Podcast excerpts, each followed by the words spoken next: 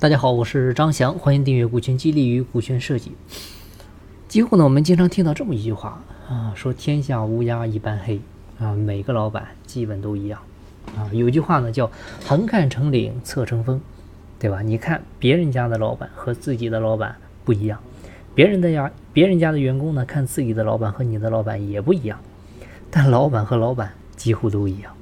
你记住啊，这些老板都是明处要忍。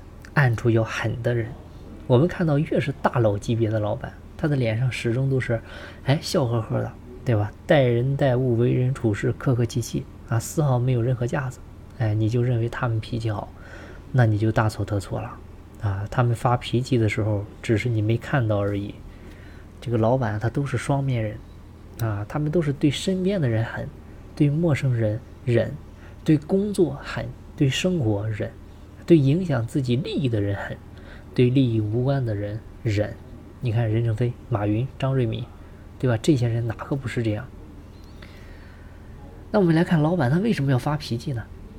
啊，有人说是因为压力，对吧？毕竟是作为一家公司老板，他承受的物质和精神压力是员工的，是普通人的几千上万倍啊。所以我们看看当了几年老板的人，基本上都是身上一身病。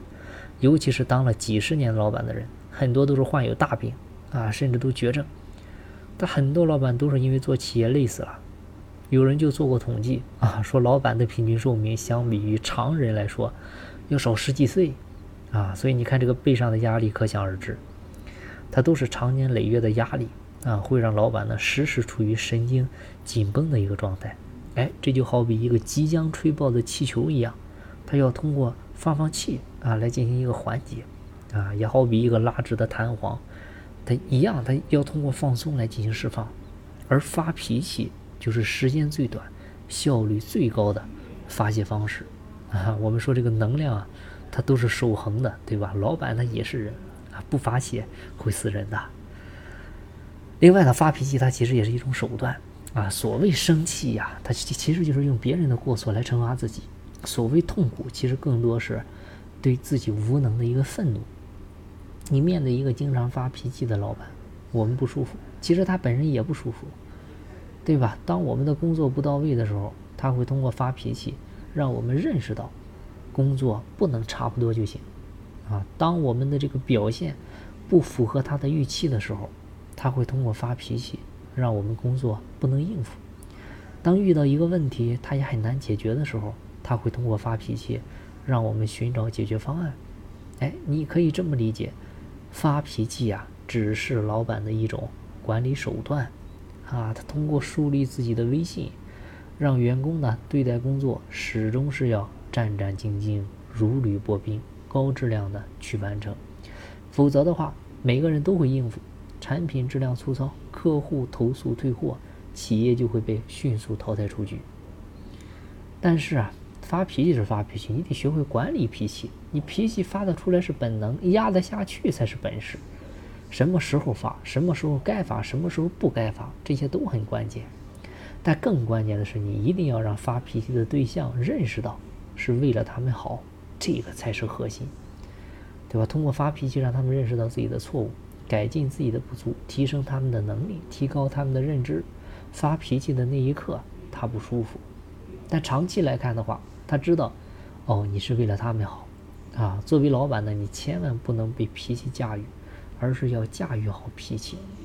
如果被脾气驾驭了，自己随意发脾气，在你发脾气的同时，你的智商会降为零，你会不问对错，不管是非，乱发一通。这个不是管理，这是 PUA。你不仅消耗员工对自己的信任，还会让有能力的人选择离开。所以啊，成年人啊，都是要为自己的行为付出代价啊。人性它都有一个自我保护的机制。你在对他们发脾气的时候，他们的逆反心理会立即启动，啊，开始寻找自己对的证据和你错的证据，对吧？能忍的选择左耳朵进右耳朵出，不能忍的选择跟你辩论。你能压得住还好说，你压不住只能适得其反。你要知道，老板发脾气的时候。员工他是一个利益共同体，他们会天然的选择抱团，他共同对抗你老板。所以我们看员工最开心的，哎，就是老板出差了，对吧？最不开心的就是老板回来了。他们平时最大的乐趣就是中午吃饭的时候可能聚在一块儿，哎，私下里骂老板。所以你脾气越来越大，他们对你的不满也会越来越大，相互之间没有任何的信任度可言。那你说你这还是一个团队吗？大家看这个这个“怒”字它怎么写？它是不是上面一个“奴”，下面一个“心”呀？哎，就是你一旦发怒的时候，这个时候你就成了心的奴隶，乱发脾气，它伤不了他人分毫，只能伤害你自己的身体。但是你再看这个“竖”字它怎么写？它是不是上面一个“如”，下面一个“心”呀？哎，所以当你宽恕自己和他人的时候呢，你才会称心如意。哈，如果你是对的，你没必要发脾气；如果你是错的，你也没资格去发脾气。所以啊，作为老板，管理好自己的脾气本身就是一种能力。